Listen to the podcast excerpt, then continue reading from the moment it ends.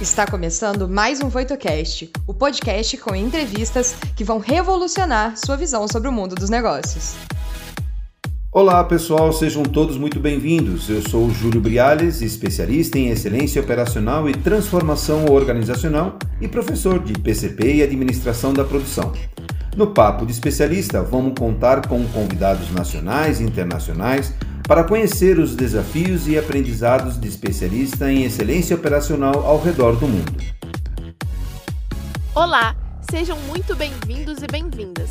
Eu sou a Bárbara, Head de Conteúdos e Inovações na Voito, e vou trazer algumas perguntas do público e os principais insights que vão ajudar você em sua jornada, complementando sua experiência. Nos vemos em breve. Olá, pessoal, sejam todos bem-vindos. Estamos aqui na Voito para mais um episódio da websérie Papo de Especialista. É, antes de chamar o nosso convidado aqui para falar sobre é, Semana Kaizen, né, o passo a passo para a gente aplicar essa melhoria contínua, que eu, eu sou suspeito para falar da Semana Kaizen, todo mundo me conhece, sabe que a gente já aplica essa Semana Kaizen já desde 95 fazendo isso e é uma coisa assim que eu adoro, porque a cada semana a gente ensina muita coisa, mas aprende muita coisa. Então, antes da gente chamar o Gilson Afonso, que vai falar, vai nos abrilhantar com essa experiência maravilhosa, eu vou fazer questão de ler o currículo dele, porque é um currículo muito bacana, eu não quero falhar, como eu sempre falo, e esquecer algum detalhe. Então, Gilson Afonso é tecnólogo mecânico e MBA em gerenciamento de projetos pela FGV, é, graduado no nível Champion Lean, especialista em Setup Reduction pela Kodak Company nos Estados Unidos e pela Shingijutsu Consulting no Japão dois, em 2002.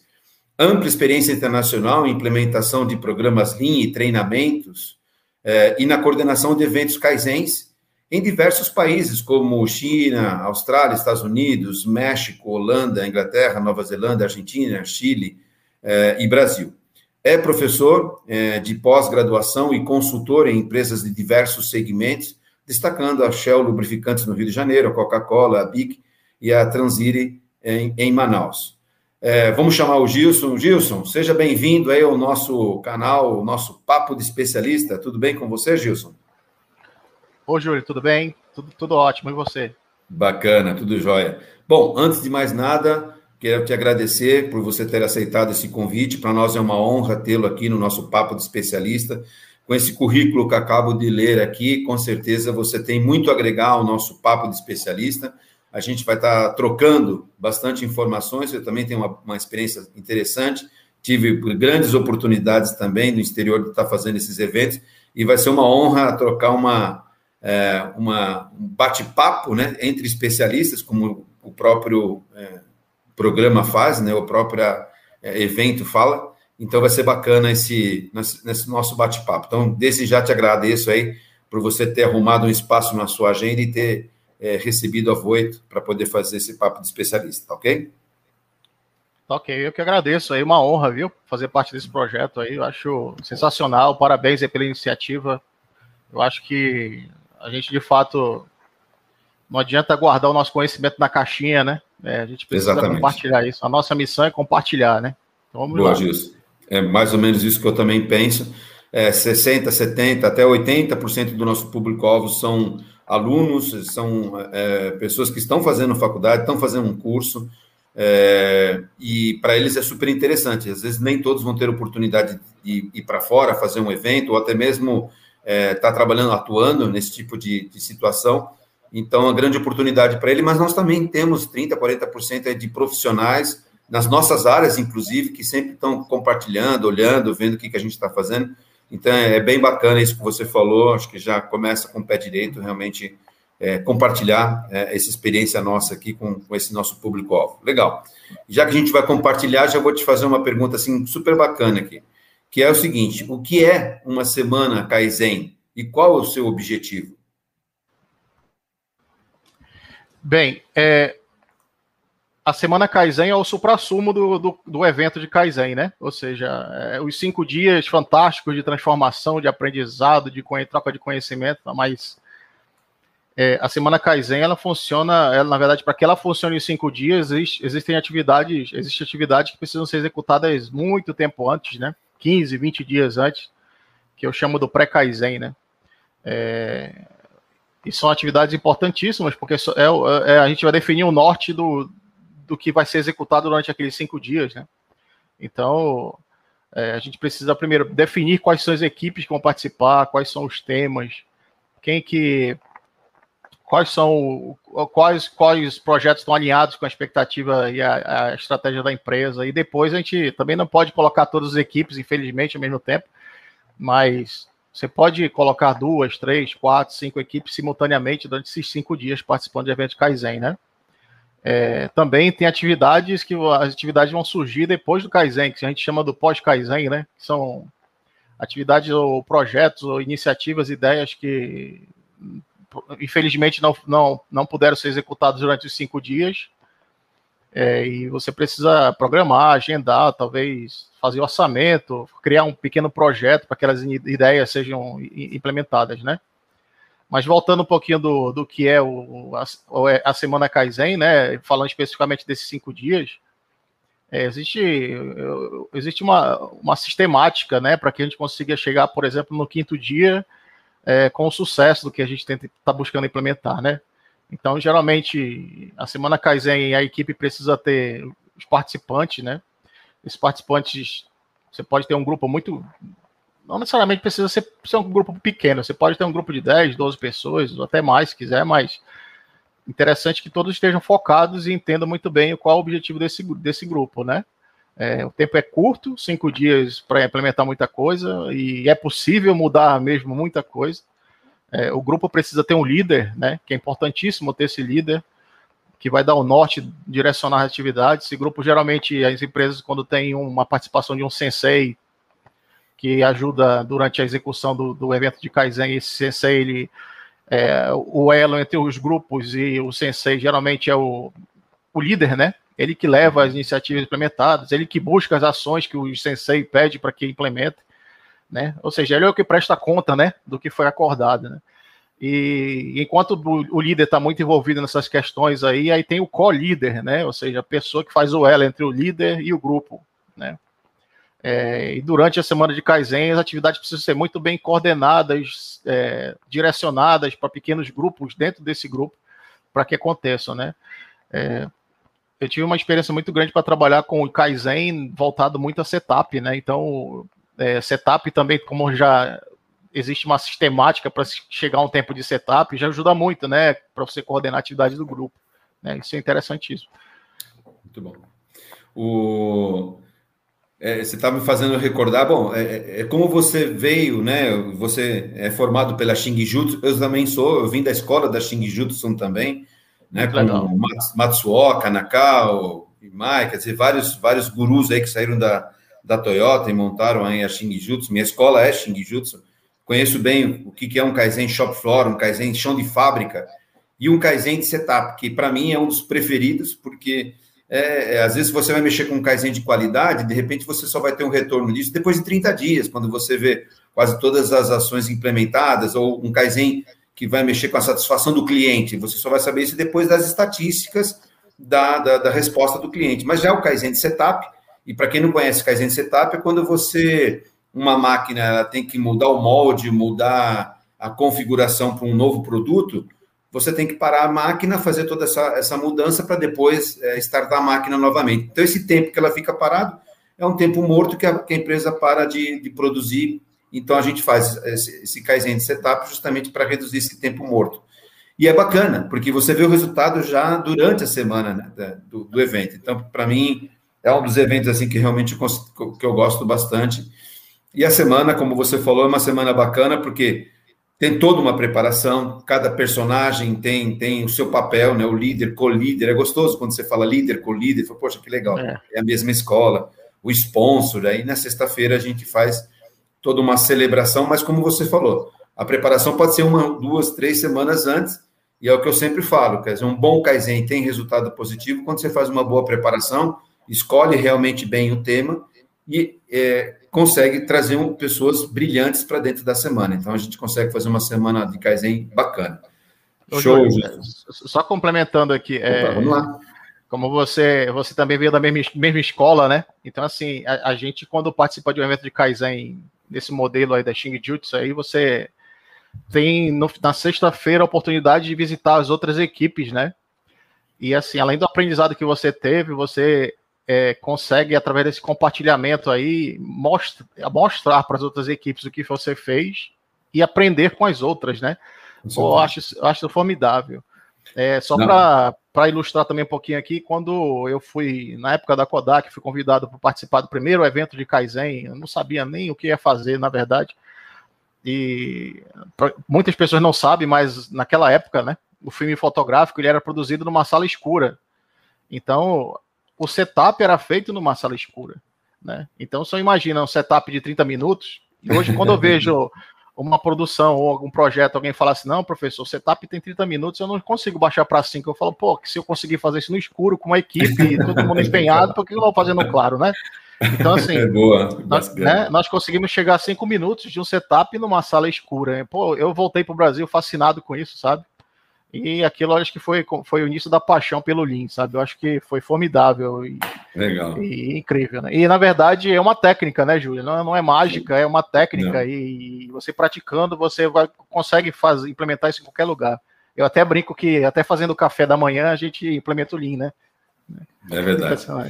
Eu vou, eu vou, se você me permitir, Gilson, eu vou usar essa tua expressão. Se eu consigo fazer o setup no escuro, por que, que eu não vou conseguir fazer de dia? Eu vou usar isso nas minhas palestras, se me permite. Sim, sim né? claro. Eu acho, eu acho legal a gente sempre estar tá pegando essas frases, essas experiências, e na hora de compartilhar durante um treinamento, fica até mais fácil de você é, passar a mensagem, passar o treinamento, fazer analogia. Né? Então, por isso que eu é. já anotei. Anotei aqui, sim. vou fazer questão, lógico, de falar o teu nome com quem eu aprendi, a fonte, né? com quem eu aprendi. Legal, bacana, Gilson. Uma, tem mais uma pergunta aqui, fala o seguinte: quais são os critérios, né? É, que critérios devem ser observados para realizar esse evento? E como identificar em que ponto a empresa está é, na melhoria contínua? É, só respondendo de trás para frente aí, né? Eu, é, é muito importante quando começar um programa Lean numa empresa, porque geralmente quando, quando você faz um Kaizen é porque alguém deu o start de querer ser Lean, né? Uhum. É, é, interessante você saber o quanto feio, até outra frase que eu sempre falo, quanto feio que eu tô para querer ser bonito, né? Eu, como é que eu vou dizer que eu sou bonito se eu não sei o quanto eu sou feio, né? Então, assim, eu. É interessante fazer uma análise do seu, da sua empresa, do seu processo, como é a cultura da empresa, né? Como, como são seus funcionários, eles são resistentes, são abertos à mudança, alta gestão. Então, é importante. Tem algum, algumas ferramentas, né? Que é o assessment, você também precisa fazer o VSM, você precisa identificar os produtos ABC lá, qual hum. produto que me sustenta, qual produto que eu, que eu tenho que focar, né? Porque é, senão você vai querer dar tiro para tudo quanto é lugar e não vai ter o foco, né? Que é importante. É, então, assim, é interessante fazer esse trabalho um pouco antes, né? Então, quando a gente tenta buscar um qual projeto e qual Kaizen ideal, é, tem que estar tá focado nessa estratégia, né? Então, é preciso fazer essa, essa tarefa de casa antes, saber para onde eu, como eu estou, como a empresa está, para onde nós queremos ir, aí os projetos têm que, têm que estar tá alinhado com é. essa estratégia, né? É, muitas consultorias utilizam isso, inclusive, como ferramenta de entrada nas empresas, né? Fica difícil você chegar numa empresa e falar o que você vai melhorar sem fazer um diagnóstico primeiro. Então, os mapeamentos, como você falou, do VSM, o Value Stream é, é, Mapping, né, o mapeamento do fluxo de valor, o próprio VSD, né, Value Stream Design, então é. o ODD, o Due Diligência, são mapeamentos que você faz para conhecer é, bem a empresa e chegar para um presidente, para um diretor de operações e falar assim, ó, dá para melhorar 30%, 40% aqui ali, mas porque você teve um diagnóstico primeiro, é corretíssimo isso. E é interessante, né, Júlia? Você que também tem essa experiência aí, é, às vezes a gente é convidado para fazer algum trabalho numa grande empresa e a, a, a, a, surpresa é que a gente esbarra num, num processo, às vezes até sem, não tem indicadores, né?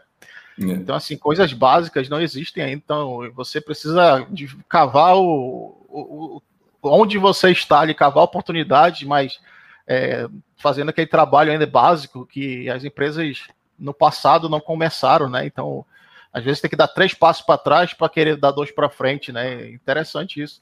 É. E a gente acha que sempre dá uma empresa, que a empresa é familiar, ela é pequena, não. Se você for numa empresa grande, vai se, vai se surpreender, porque elas é. são assim, entendeu? É igual a gente sempre fala do 5S, eu conheço o 5S desde 1990, há muitos anos que eu trabalho com 5S, e eu me surpreendo quando eu entro numa empresa e não tem 5S. É. Nós estamos em 2021 é né? e não tem 5S. E aí fala, ah, mas deve, deve ser uma empresa velha. Eu falei, não, até em hospitais, laboratórios, quer dizer, lugares que realmente deveriam ter um 5S bem aprofundado, bem, bem robusto, não tem. Legal. É, tem uma coisa aqui muito bacana que a gente estava falando lá do, da preparação de uma semana Kaizen, que é o time. Então, de que forma devo montar o meu time de Kaizen, como organizá-lo para garantir os processos da empresa sejam otimizados? É, isso é uma pergunta muito interessante, né? Porque as pessoas tendem a montar um time com a sua tribo, né? É, o pessoal da manutenção vai colocar só o, o Joãozinho, o Paulinho, o, o, Pedrinho lá, que é colega dele da manutenção, da, da engenharia, da, da produção. Então, assim, isso é, isso é, é prejudicial para o resultado de um, de um Kaizen, né? Porque o interessante é que o seu grupo seja multidisciplinar, seja você tenha pessoas que tenha pessoas que com experiências diferenciadas, né? É, quando, inclusive quando eu faço treinamentos, a primeira os, os, primeiros cinco minutos eu falo sobre diversidade e percepção, né? Eu faço aquele, aquele, aquele exercício da, das ilusões de ótica, né? Uhum. Para mostrar que todo mundo está vendo, tá vendo a mesma situação, mas está tendo percepções totalmente diferentes do, do fato, né? é. né? E que isso é importante, né? É, as pessoas, o que, que elas são hoje, elas construíram no passado, foi construído no passado, né? É, eu gosto do Flamengo porque o meu pai gostava, o outro gosta do Corinthians porque o pai dele gostava né? É, então, assim, esses valores que nós trazemos também, isso interfere muito no, no nosso dia a dia, né? É, então, isso ajuda muito, contribui. Então, quanto mais pessoas com pensamentos diferentes tiver no teu grupo e, e, com, e de departamentos diferentes, pô, você, com certeza vai, vai ter sucesso, né? Às vezes a pessoa que nunca pisou naquele local onde está tendo o Kaizen, talvez dê a, a, ideia mais fantástica do grupo, né? Então, isso eu já vi acontecer, né? Então, a ideia parecer tão boba, mas na verdade foi a melhor ideia do grupo durante é. cinco dias, entendeu? Exatamente. Por isso que é legal você colocar gente de todos os.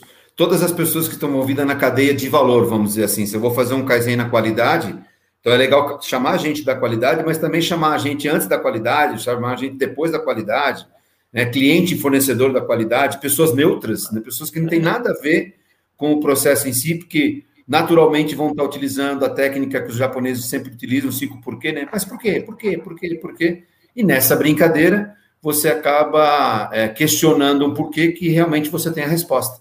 Então, por isso que a é. composição desse time, como você falou, que eu também gosto de trabalhar com times de 10, 12, 14 pessoas, muito também atrapalha, pouco não é, não tem muita profundidade, mas está com um número, sim, com 12 pessoas com essa concepção, né? Quatro pessoas da área envolvida do Kaizen, quatro pessoas que não tem nada a ver com o tema, e quatro pessoas que podem ser clientes ou fornecedores do processo. É mais ou menos essa concepção, é a concepção que a gente aprendeu com a Xing Jutsu já há muitos anos, a Toyota faz isso já há muitos anos, então é legal, por isso que é gostoso trocar esse bate-papo aí com gente que tem a mesma escola também, que, que realmente endossa um pouco daquilo que a gente falou, deu certo na Toyota durante tantos anos, como você falou, se eu, se eu conseguir no escuro, né, por que, que eu vou, não vou conseguir? Então, essa é a riqueza é, disso.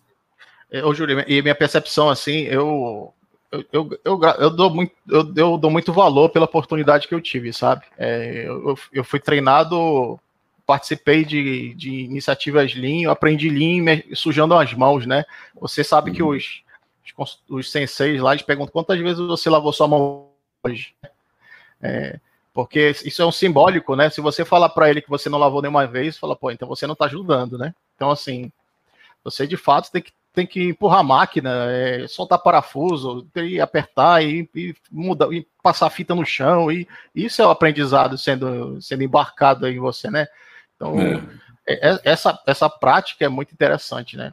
É, essa questão também de um grupo de Kaizen, você trazer também fornecedores ou parceiros, e participei de um evento de Kaizen na Inglaterra, onde um, o nosso grupo tinha duas pessoas da Dell, da Dell Computadores, né, da Irlanda. E, pô, lá foi a primeira vez que eu ouvi falar que ele falou para mim assim, pô, a Dell não tem estoque. A Dell, quando ela vende um computador online, quem monta o computador, quem monta o HD é o fornecedor do HD, quem monta a parte plástica é o fornecedor do plástico, que, é, e cada vez que ele pega um HD, emite uma nota fiscal para a empresa pagar esse HD, então assim, ele, ele, vender um notebook da internet, vai entregar para o cliente e o, e o notebook nada era da Dell, só pagou o produto pronto, né, entendeu? Então, assim, é. pô, eu tô, eu tô falando disso dos anos em 2002, né? Então, assim, tem muita coisa interessante que a gente pode aprender com os outros aí, é, né? Muito, Entendeu? muito. Muita, muita, coisa. Pessoas até que não conhecem do Lean, não conhecem, mas conhecem do processo, então você utiliza um pouco de tudo isso. Você me lembrou uma vez que o Matsuoka da Jutsu, ele estava discutindo, brigando muito com um gerente de produção, e aí ele chegou para o gerente de produção e falou assim: Deixa eu ver a sola do teu sapato, para ver se tem cavaco. Aí ele virou e falou assim: tem cavaco. A tua sorte é que tem cavaco, porque se você não tivesse, o negócio ia ficar pior para o teu lado. Significa que você vai no Gemba. Significa é, que é. você está você tá no, no, chão de fábrica vendo. Quer dizer, a participação realmente efetiva, e, e os japoneses tinham um pouco dessas frases assim super bacanas aqui. Tem mais uma pergunta aqui, mas essas perguntas agora que eu vou fazer para você são feitas por os nossos alunos, convidados que previamente fazem, elaboram as perguntas dependendo de quem está participando do papo de especialista. Então, é uma pergunta super legal. A gente meio que respondeu, mas só para deixar claro aqui que a gente está fazendo a pergunta do, do nosso convidado, que é como selecionar um setor de trabalho para quem, é, para que possam ser desenvolvidas melhorias durante a semana, ou seja, onde que você escolhe qual que é o departamento que a gente vai fazer o Kaizen. É, como eu falei, né? Você pode ter departamentos aí, fazer esses grupos aí multidisciplinar, multi, multidepartamental, na verdade, né? Você pode é, selecionar alguns grupos de é, departamentos que, que fazem, fazem parte, talvez, daquele processo, né? Tipo, se for num processo produtivo, talvez tenha alguém do PCP, alguém de compras, né? Que às vezes a pessoa compra itens nem sabe para que, que serve aquilo, né? Uhum. E talvez durante o evento de Kaizen, até essa pessoa aí que é o comprador de um item vai perceber, pô, isso é usado aqui, tem um outro item que eu compro para outra empresa que serviria para cá e é mais barato, entendeu? Tipo uma sacada simples que resolveria algo que, que as pessoas acham que já é normal, né? Aquela dificuldade, então. Ou, ou não enxergam uma oportunidade. Mas essa questão do departamento é importante. É, se você também conseguir pescar alguma pessoa que, que, que está dentro da empresa ali, que teve uma experiência de Lean também em outra empresa, essa pessoa tem um potencial gigantesco para te ajudar, né? Então, assim, esses tesouros que estão escondidos assim no meio das, dos departamentos, se o, grupo conseguir pescar de fato as pessoas que são chaves aí, pô, uhum. co colaboram demais, entendeu? Demais. Com certeza. Legal. É, a gente sempre fala, né, Jansu, que fazer Kaizen é fácil. Fazer as coisas é fácil, difícil é sustentar. Então, tem uma pergunta que é super interessante que fala isso. Quais são os indicadores que você utiliza para verificar se realmente as, as metas né, ou os resultados estão sendo alcançados ou estão sendo sustentados do Kaizen? É, como exemplo aí que nós falamos do setup, né? No setup tem uma tracking, tem um documento, né, de tracking lá que você consegue anotar dia após dia se o setup está se mantendo, por exemplo, abaixo de 10, de 9 minutos, de 9 minutos para baixo, né? Abaixo de 10 uhum. minutos. É, isso é um exemplo, né? Você pode monitorar dia a dia ou cada evento de setup se você está dentro da, do, do, do, do, target, né? Que foi, foi buscado. É, geralmente, é, as empresas já têm alguns indicadores que podem contribuir, né? O FPY, o RTY, como alguns chamam, né? Que é se o teu produto está saindo 100%, 100 que você produz está saindo com qualidade. O próprio OEE, né? que é um indicador de da o engraçado é que o OE ele fala é, a tradução né, é eficiência do equipamento, mas na verdade você usa a quantidade produzida, o defeito, a qualidade, a tua disponibilidade, né? E eficiência de máquina. Na verdade, não é só equipamento, né? É, é um, uhum. um, indicador do processo, né? Também processo. isso é importantíssimo, né? Porque, inclusive, os, voltando de novo ao setup, né? o setup impacta diretamente no OE. Se o teu setup for muito longo, você provavelmente você tem estoques elevados, porque você faz um setup por semana. Se você fizesse um, um dois por dia, três por dia, talvez você não tivesse necessidade de ter um estoque alto, né? Uhum. Então, são, são indicadores. Aí eu não tendo estoque alto, eu posso usar talvez um indicador giro de inventário, se eu, se eu conseguir mudar um pouco esse indicador. Então, né? Uhum. É, então você consegue usar diversos outros é, indicadores que tá, já estejam uhum. implementados no processo para te, te, ajudar e mostrar que de fato o Kaizen deu esse resultado, né? É. Então, isso é interessante. Mas é assim, o, o, mais importante também do Kaizen, que eu esqueci até de falar, é quando finaliza o Kaizen, é, a gente precisa padronizar essa mudança, né? Porque senão ela é. volta para o que era na segunda-feira passada, né? Então, precisa documentar, treinar as pessoas que vão, a partir daquele momento, fazer dessa, outra, dessa outra forma, né? Então, isso é importantíssimo, né? Aí você precisa, de fato, medir se, por exemplo, talvez o teu, se o teu trabalho padrão não foi executado da forma que tem que ser feito, talvez você volte para a situação anterior, não tenha benefício nenhum alcançado, né? Entendeu? Legal. É, a, gente, a gente sempre fala, fala bastante sobre isso, né? De, se você quer melhorar o teu processo, tem que medir. E para medir, você tem que criar seus indicadores é, robustos, né, para que a gente possa realmente analisar se está sendo é, cumprida ou não a meta, se o processo foi cumprido ou não. E a padronização, ela te dá o guia, ela te dá o, o, o norte para isso. E aí você tem que usar um pouco tua criatividade inclusive, carinho para saber quais são os indicadores realmente pertinentes para poder realmente medir esse processo. E aí a gente conta um pouquinho também com a alta gestão para isso. E aí tem uma pergunta super interessante que fala justamente disso. De que forma a alta gerência da empresa deve se comportar para que haja uma boa liderança durante uma semana Kaizen? Então, Júlio, é, é fundamental né, o apoio da autogestão. Né? É, eu, eu, eu, lembro que eu participei de algumas situações onde em algumas empresas a gente tenta, a gente é convidado a fazer algum programa de linha, fazer alguma iniciativa, e geralmente quem convida para fazer isso, ou quem, quem quer fazer isso na empresa é um, é um engenheiro muito bem intencionado, né? É um gerente da, da qualidade, é um, alguém da manutenção, mas é, a alta gestão não sabe disso, né? Então, assim, eu até, eu até sempre gosto de, de, de informar que, cara, tem a grande chance de não dar certo, porque vai, vai ser aquela gestão de nível médio ali, né, que vai tentar fazer algo, mas se de fato ele não assegurar que a alta gestão vai dar apoiar, aquilo talvez não vá para frente, né? Então ele tem que assegurar primeiro isso, né? É, e outro, outros cenários, por exemplo, às vezes eu chego numa empresa onde a iniciativa já parte do CEO da empresa, do diretor geral da empresa. Então, assim, até, até brinco, 50% de chance de sucesso já foi alcançado, né?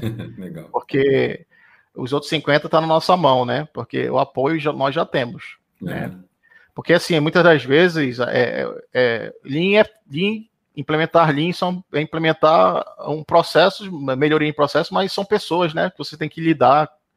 Então, muitas das vezes, a, a o próprio engajamento das pessoas às vezes é muito motivado pela, pelo apoio da gestão, né? A alta gestão está querendo isso, está tá incentivando, está motivando, então... E, e vice-versa, né, Justo? Se a diretoria é. não apoia, tem total fracasso, que às vezes as pessoas perguntam assim, por que, que não teve sucesso o Lean? O Lean não serve? Não, não, não o Lean serve, né? O Kaizen ajuda, a excelência operacional é fantástica, mas por que, que não teve sucesso? Por causa do efeito ao contrário, quando a direção também não apoia. Quando a direção apoia, como você falou, 50% do objetivo está alcançado, mas quando a direção não apoia, você mata totalmente a jornada. Né?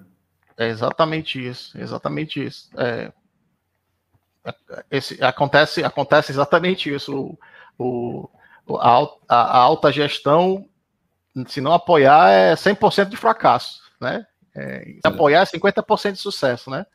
Então, se, se aquele nível de gestão intermediário lá ficar meio que, pô, eu apoio ou não apoio, ficar fazendo aquele meio, meio de campo lá, é, é, é, engraçado que até o próprio sistema, o, o Lean implementado, se ele tiver sucesso, essas pessoas são automaticamente expurgadas do processo, entendeu? Se elas não se moldarem ao novo é. modelo de trabalho, elas saem, entendeu? Sai, eu acho impressionante sai. isso. É. é, como, como o trem que passa, se você não pega, você vai ficar na estação, porque quando uma jornada vem para ser implementada, quem, quem não pegar o trem, quem não pegar o barco, vai ficar no porto, vai ficar na estação. E é uma grande oportunidade de crescimento, você aprende muito, dá uma boa visibilidade. Eu sempre falo assim, às vezes o líder né, do Kaizen, cara, eu tenho um monte de coisa para fazer, agora eu vou ter que fazer o Kaizen, eu vou ficar com duplicidade de atividade. Eu falei, faça isso, faça isso, porque vai te dar visibilidade. Você vai crescer na empresa de forma vertical, porque você vai ter as suas promoções, em níveis hierárquicos, mas também você vai ter uma promoção horizontal, você vai aprender muito. E esse aprendizado ninguém te tira, é um conhecimento adquirido. Então, é, é muito, eu falo para as pessoas, se envolva, se envolva com o Lean, porque realmente você só tem a ganhar, e minha experiência é de mais de 25 anos aplicando o Lean, eu só vi pessoas crescerem, né? pessoas que realmente se envolveram, 100% entraram de cabeça, só cresceram. Né? E a gente, né, como consultor, também cresce muito aprendendo bastante coisa. Gilson, eu vou fazer uma última pergunta aqui, porque o nosso tempo já está legal. É, você tem uma grande, uma bonita carreira internacional também. E é, eu faço sempre essa pergunta para os nossos convidados, né, para finalizar o nosso bate-papo aqui. E que dica que você deixaria para as pessoas que gostariam de seguir uma carreira inspiradora igual a sua? É pergunta difícil, né? Mas assim, eu é, ainda ontem eu estava pensando sobre isso, né? Assim, um, até uma compartilhar com você assim, o que eu estava pensando, o que, o que eu pensando ontem. Hoje eu trabalho com algo que eu gosto muito, né? Eu não sei se por, por um capricho da, da do destino aí, mas hoje eu faço algo que tem muito a ver com o meu perfil, né? É, desde, desde muito, muito criança eu gostava de desmontar aparelhos para saber como funcionavam as coisas, né? É, e quando eu entrei na faculdade, eu queria, eu fiz mecânica porque eu queria saber como projetar as coisas. E aí eu tive uma sorte grande de entrar numa multinacional que era Gillette na época, como estagiário na engenharia industrial. Então, eu naquele momento eu comecei a ter diversas é, vontades assim de aprender como, como se resolve problema, né? Então, assim, como se resolve? Eu tenho um problema no processo, como resolvo isso? E anos depois apareceu o Lean na minha vida, né? Então, assim, eu acho que é, as coisas foram caminhando para isso, mas. E era um momento onde poucas pessoas falavam disso, né? Hoje, cara, tem, como é, eu tenho, tem um colega que fala que hoje tem um professor Google, o, o YouTube aí também, né? O Google, né? Que ajuda muito. Mas. É, é, como o teu, o teu público também tem muito universitário, eu acho que o conhecimento está à disposição, né? Mas a prática é o que vai formar esses profissionais, sabe?